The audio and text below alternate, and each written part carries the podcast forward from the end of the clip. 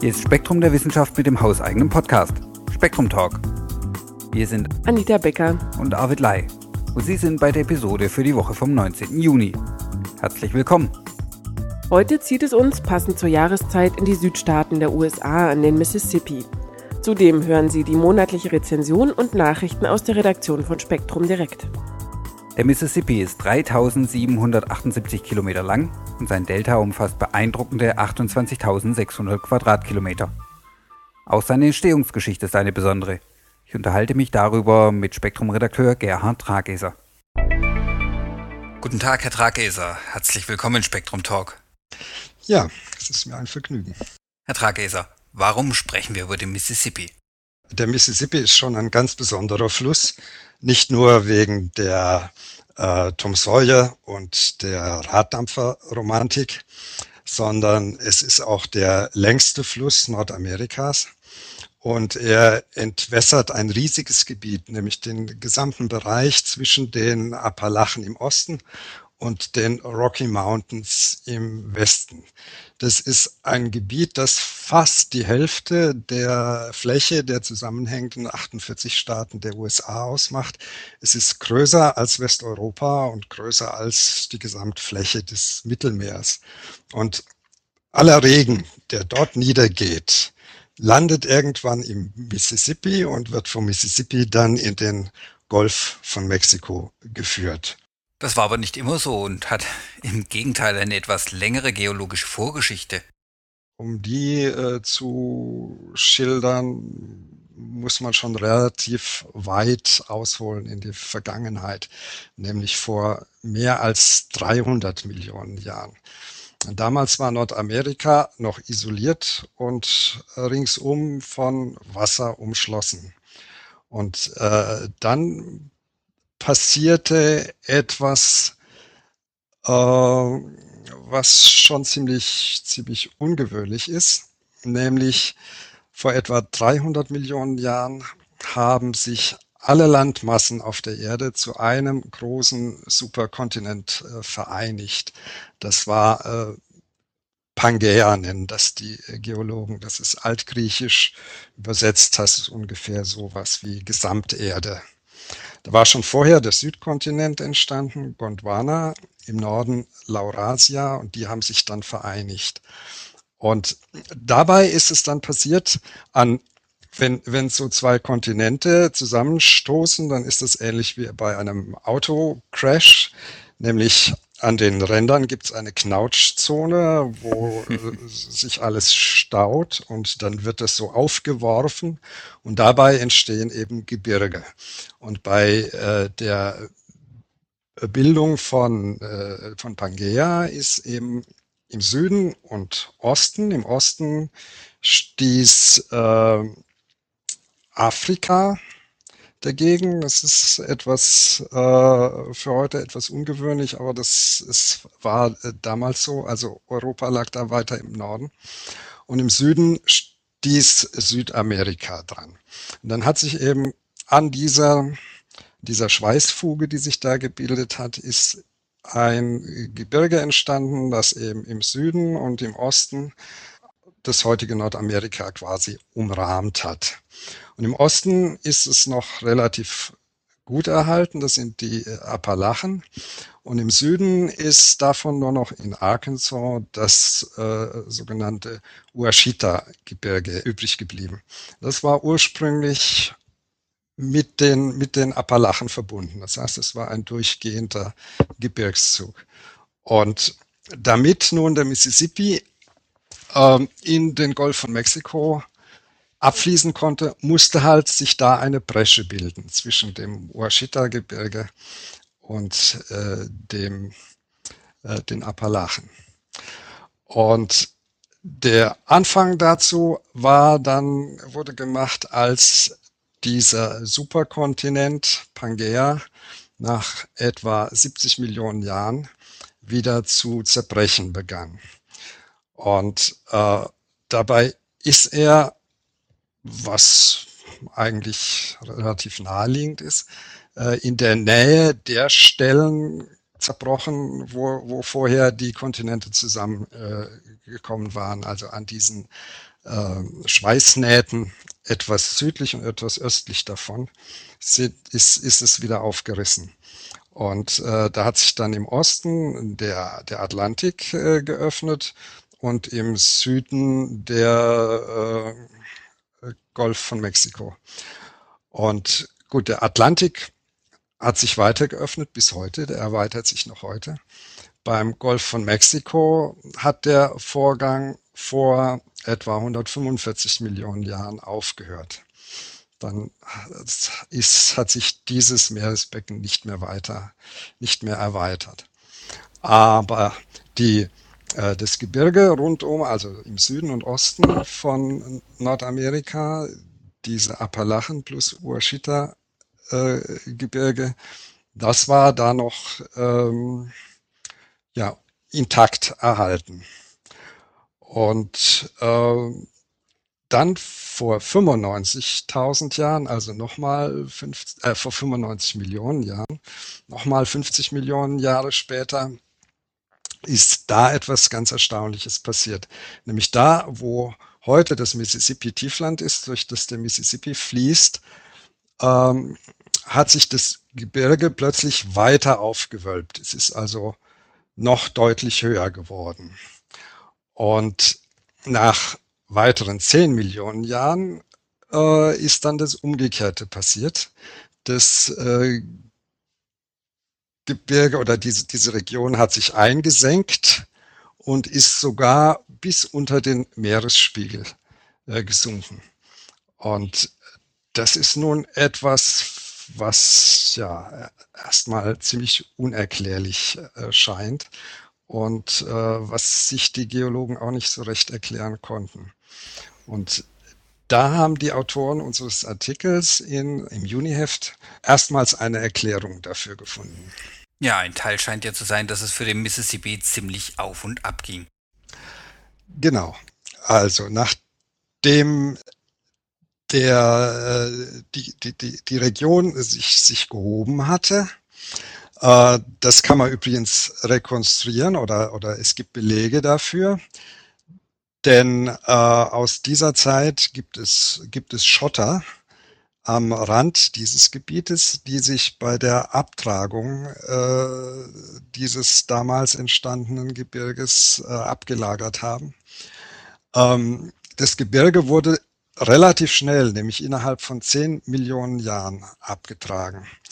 Und das sieht man auch daran, dass äh, die entsprechenden Schichten jetzt heute fehlen. Also wenn man in den Untergrund da bohrt, dann findet man plötzlich keine Schichten aus der Oberkreide. Das war die Zeit, wo das Gebirge existiert hat und abgetragen wurde, weil die sind einfach weg. Das ist äh, solche Schichtlücken sind immer äh, ein Beleg dafür in der Geologie, dass es irgendwo zu einem bestimmten Zeitpunkt eben keine Sedimentation, sondern stattdessen Abtragung gegeben hat, also dass da ein Gebirge da war, das erodiert ist. Und das ist auch in diesem Gebiet des heutigen Mississippi-Tieflands passiert. Nach dieser Erosion aber blieb es nicht stehen in diesem Zustand, sondern es ist abgesackt bis auf den Meeresspiegel und, und tiefer. Aber das hat seinen Grund ganz woanders, oder? Die Ursache für diese äh, merkwürdige Berg- und Talfahrt der, der Region des heutigen Mississippi-Tieflands sehen die Autoren des Artikels äh, in einem Hotspot, über den Nordamerika damals hinweggedriftet ist.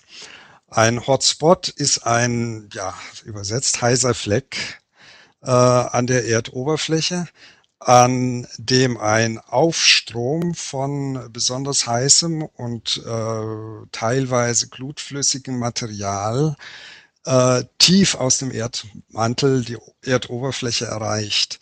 Und äh, wegen dieser tiefen Quelle sind diese Auf, ist dieser Aufstrom sozusagen ortsfest.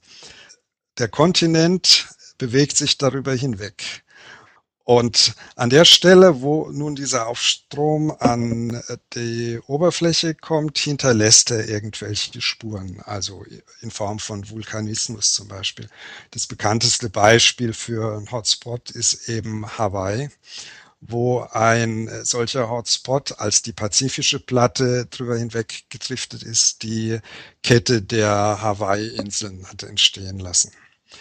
Äh, wobei die sogar im Norden etwas abknickt, wo man, woran man erkennen kann, dass die Driftrichtung der pazifischen Platte sich da plötzlich äh, etwas geändert hat. Und äh, genauso lag ein Hotspot unter Nordamerika, beziehungsweise Nordamerika ist mit seinem zentralen und mittleren äh, und südlichen Teil über diesen Hotspot gewandert. Und äh, den sieht man auch heute noch, denn der hat die Bermuda-Inseln entstehen lassen und seine Position heute ist ungefähr bei den äh, Bermuda-Inseln. Äh, vor 90 Millionen Jahren etwa hat er sich aber genau unter dem Mississippi-Tiefland befunden. Und ähm, ja, dieses heiße Material, das aus der Tiefe auch, äh, emporgeströmt ist, hat, hat bewirkt, dass sich dort äh, die Erde aufgewölbt hat und hat äh, so dieses Emporsteigen bewirkt, diese, diese Bildung eines Gebirges. Und äh, wie gesagt, wurde das dann ja abgetragen. In der Zwischenzeit ist Nordamerika weitergewandert. Der Hotspot ist weiter in den Osten von Nordamerika äh, gelangt. Und dann fehlte plötzlich die Wärmequelle unter dem vorher aufgestiegenen Gebiet. Also ist ja auch deswegen aufgestiegen, weil es sich erwärmt hat, weil es spezifisch leichter wurde. Und das hat sich jetzt wieder abgekühlt, zusammengezogen. Und dadurch hat sich diese Region dann auf einmal abgesenkt. Und zwar so stark, dass es eben bis unter den Meeresspiegel äh, gesunken ist. Dieser Vorgang hat bis vor etwa äh, 25 Millionen Jahren gedauert. Und da ist dann sogar in der Zwischenzeit lag es so tief, die, beziehungsweise der Meeresspiegel hat sich in der, lag in der Zeit auch höher, als er heute ist, ähm, dass das Gebiet des heutigen Mississippi-Tieflands sogar etwas vom Meer überflutet war, so dass sich da marine Sedimente abgelagert haben. Und das sind also insgesamt tatsächlich jetzt ist die enorme Masse von äh, zwei, etwas mehr als zweieinhalb Kilometern marine Sedimente, die sich da abgelagert haben. Diese Entstehungsgeschichte ist ja Theorie, aber es gibt Indizien. Richtig. Ein besonders überzeugendes Indiz ist die Tatsache, dass man völlig überraschenderweise in Arkansas Diamanten findet. Diamanten sind das Ergebnis eines Vulkanismus. Und äh, das sind sogenannte Kimberlit-Schlote, die man äh, nach den entsprechenden Vorgängen in äh, Südafrika so nennt, äh, die dabei entstehen. Dabei dringt äh, das, das Magma nicht bis an die Oberfläche vor, sondern nur etwa bis 1000 Meter unter die Oberfläche. Und das Magma führt äh, die Diamanten mit. Ähm, nun war aber das Gebiet damals herausgehoben und als es dann abgetragen wurde, wurde also das, was über diesen, äh, diesen, diesen Magma-Schloten sich befand, diese 1000 Kilometer mächtige Schicht, wurde weggeräumt, äh, beziehungsweise noch etwas mehr, sodass diese Schlote an die Oberfläche gelangt sind und angeschnitten wurden. Und dadurch sind auch die Diamanten, die sich dort drin befinden, ähm, jetzt an der Oberfläche zugänglich. Und das zeigt, dass damals da äh, Hotspot-Vulkanismus war. Ist also ein Beleg dafür. Ähm, ein zweiter Beleg ist, dass sich in diesem Gebiet ungewöhnlich starke Erdbeben ereignet haben. Also da ist vor allem eines äh, bei das äh, im Jahr 1812 die Stadt New Madrid fast vollständig zerstört hat. Ähm, eine geschätzte Stärke von, von acht hatte wahrscheinlich. Das ist äh, sehr ungewöhnlich, weil sich die Gegend mitten in einer, äh, ja, mitten im amerikanischen Kontinent äh, befindet. Und weit weg von, von dem Rand des Kontinents, also generell von einem Plattenrand. Normalerweise äh, finden Erdbeben dort statt, wo äh, tektonische Platten aneinander entlang schrammen und sich dabei verhaken und dann wieder äh, gewaltsam lösen. Das äh, löst ein Erdbeben aus. Ähm, mitten innerhalb einer Platte sollte sowas nicht passieren. Aber im Zusammenhang mit der Hebung und Senkung sind im Bereich dieses Mississippi-Tieflands äh, Verwerfungen und Störungen aufgetreten. Und offensichtlich ist es bis heute so, dass das Gebiet immer noch auskühlt und es dabei zu Verschiebungen zwischen diesen Bruchflächen kommt, die dann äh, Erdbeben auslösen. Es gibt übrigens entlang dieser Spur des Hotspots, der heute bei den Bermudas liegt, gibt es noch an zwei anderen Stellen äh, historisch dokumentierte starke Erdbeben. Ja, Herr Trageser, herzlichen Dank. Keine Ursache. Den zugehörigen Artikel finden Sie in der Juni-Ausgabe von Spektrum der Wissenschaft. Dazu ein Essay über Programmiersprachen. Damit sind wir bei der monatlichen Rezension. Abwärts im Kaninchenbau. Eine Rezension von Jan Dönges zu Jim Baggots Matrix oder Wie wirklich ist die Wirklichkeit. Folgen Sie dem weißen Kaninchen, rät Jim Baggott im Prolog zu Matrix. Denn genau wie Lewis Carrolls Alice hinter dem Nagerheer ins Wunderland schlüpfte, sollen seine Leser den Sprung ins Ungewisse wagen Herzköniginnen, Grinsekatzen und verrückte Hutmacher sucht man bei Beckett allerdings vergeblich. Sein Wunderland ist bevölkert von Philosophen, Physikern und nicht minder verrückten Gedankenexperimenten. Und alle haben nur ein Ziel, dem Leser den Glauben auszutreiben auf Wie wirklich ist die Wirklichkeit, gäbe es eine einfache Antwort. Täglich gehen wir mit Geld um wir diskutieren über den Staat Deutschland und irgendwann steht vielleicht einmal eine Ehe an. Doch wie real sind eigentlich solche gesellschaftlichen Einrichtungen? Klar scheint, gäbe es uns nicht, würden auch sie nicht existieren. Aber gilt das auch für natürliche Dinge? Sind Quanten, Raum und Zeit Bewohner einer von uns unabhängigen Wirklichkeit? Und könnten wir eine solche überhaupt erkennen, wenn es sie denn gäbe in drei handlichen Teilen (Gesellschaft, Philosophie, Physik) nimmt sich Baggott unsere Realität zur Brust, indem er sowohl historische als auch zeitgenössische Antworten auf eine der wichtigsten Fragen der abendländischen Geistesgeschichte präsentiert. Fast schon in Lehrbuchmanier, aber durchweg hervorragend verständlich sein unverkrampfter Stil macht dabei selbst aus arg komplizierter Physik und eigentlich schwer verdaulichen Philosophiethemen eine unterhaltsame Angelegenheit, ohne je den Eindruck der Schludrigkeit zu erwecken oder im Niveau nachzulassen. Matrix sei daher besonders Philosophiestudenten, die sich vor einem tieferen Einstieg in die Materie einen Überblick verschaffen wollen, wärmstens ans Herz gelegt so steckt der Leser mehr als 2000 Jahre Philosophiegeschichte locker weg und landet schließlich bei Zentralfiguren der modernen Philosophie des Geistes.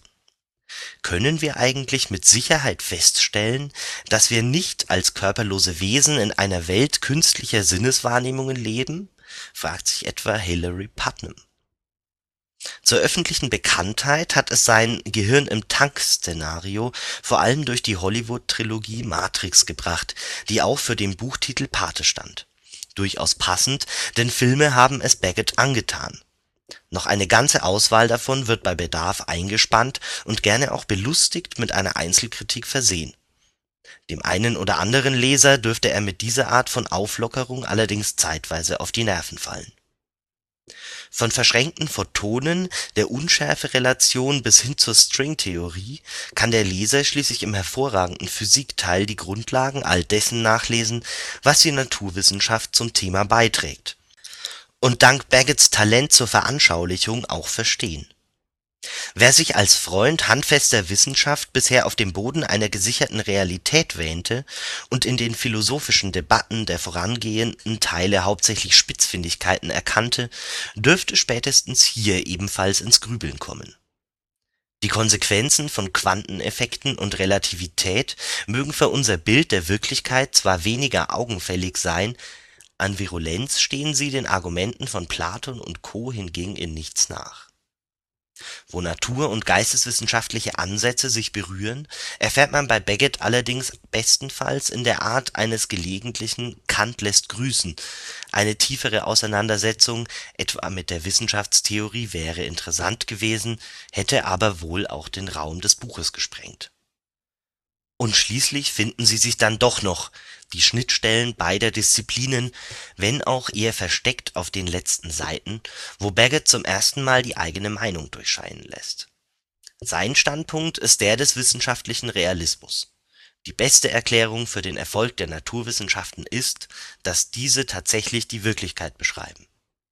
Welcher der optimistischen und pessimistischen Grundhaltungen der Leser dagegen zuneigt, bleibt natürlich Geschmackssache wie wäre es da mit Optimismus?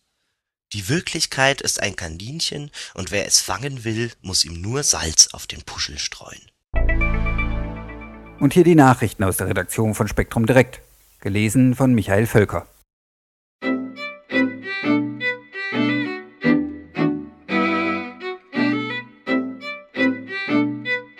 Eris ist mächtiger als Pluto. 2006 war das schwarze Jahr für Pluto. Ein Brocken im Kuipergürtel namens 2003 UB 313, dessen Durchmesser nicht einmal 100 Kilometer größer ist, führte zur Degradierung des ehemals neunten Planeten. Die Hoffnung aller Pluto-Fans auf einen Fehler bei der Größenbestimmung wurden nun zunichte gemacht. Ausgerechnet der Entdecker des mittlerweile in Eris umgetauften Zwergplaneten, Michael Brown vom California Institute of Technology, setzte jetzt nach der Asteroid hat nicht nur mehr Umfang als Pluto, sondern auch mehr Masse (27 Prozent, um genau zu sein). Diesen Wert konnten Brown und seine Doktorandin Emily Schaller anhand der mit Hubble und Keck ermittelten Umlaufdauer des Eris-Monds Dysnomia berechnen. Abgesehen von den Umlaufbahnen, die Eris wesentlich weiter von der Sonne wegführen als Pluto, erweisen sich die beiden Zwergplaneten als fast zwillingsgleich Sie verfügen über eine nahezu identische mittlere Dichte von 2 Gramm pro Kubikzentimeter das sind 2 Tonnen pro Kubikmeter. Das ist nur gut ein Drittel der Dichte unseres Heimatplaneten. Die Planetenforscher gehen deshalb davon aus, dass Pluto Eris und die meisten anderen Kuipergürtel-Objekte aus recht locker gepresstem Gestein und Eis bestehen. Natscha-Tölpel weisen eine hohe Scheidungsrate auf Erfolgreiche Paarung und Jungenaufzucht schützt männliche Natscha-Tölpel (Sula granti) nicht davor, von ihrer Partnerin verstoßen und durch einen Nebenbuhler ausgetauscht zu werden. Da in ihren riesigen Brutkolonien auf den Galapagosinseln 50 Prozent mehr Männchen als Weibchen leben, werde den potenziellen Müttern der Wechsel erleichtert, schreiben Terry Maness und David Anderson von der Wake Forest Universität in North Carolina und tatsächlich ließ sich während der 14-jährigen Beobachtungsperiode eine deutliche Mehrheit der 700 ausgewählten Tölpeldamen nach einer gelungenen Brut mit einem neuen Gatten ein, so Maness, ein ungewöhnliches Verhalten unter Seevögeln, die sich häufig lebenslang binden. Doch statt sich auf die Erfahrung eines langjährigen Partners zu verlassen, der sich schon als guter Vater erwiesen hat, setzen die Weibchen auf frische Kräfte denn die Tiere teilen sich die Brutpflege, die vom Beginn der Eiablage bis zum Flüggewerden etwa 60 Tage dauert, was entsprechend an ihrer Kondition zehrt.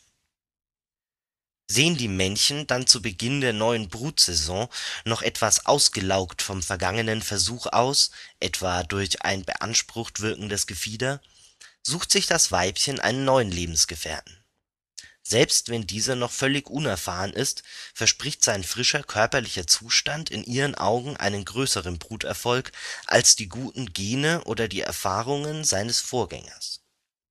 Für Natscha-Tölpel-Männer bedeutet dies ständige Balzbereitschaft, da sich ein verschmähtes Männchen nach einer Erholungspause schnell wieder neu vermählen kann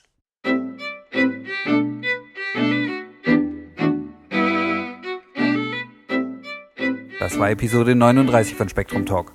Wir hoffen, es hat Ihnen Spaß gemacht und danken fürs Zuhören. Nächsten Dienstag kommt das Juliheft an den Kiosk und versorgt uns mit spannenden Themen wie dem sommerlichen Leben im alten Rom, intelligenten Raben und dem Titelthema Methan auf Mars und Titan. Bis dahin wünschen wir Ihnen eine schöne Woche.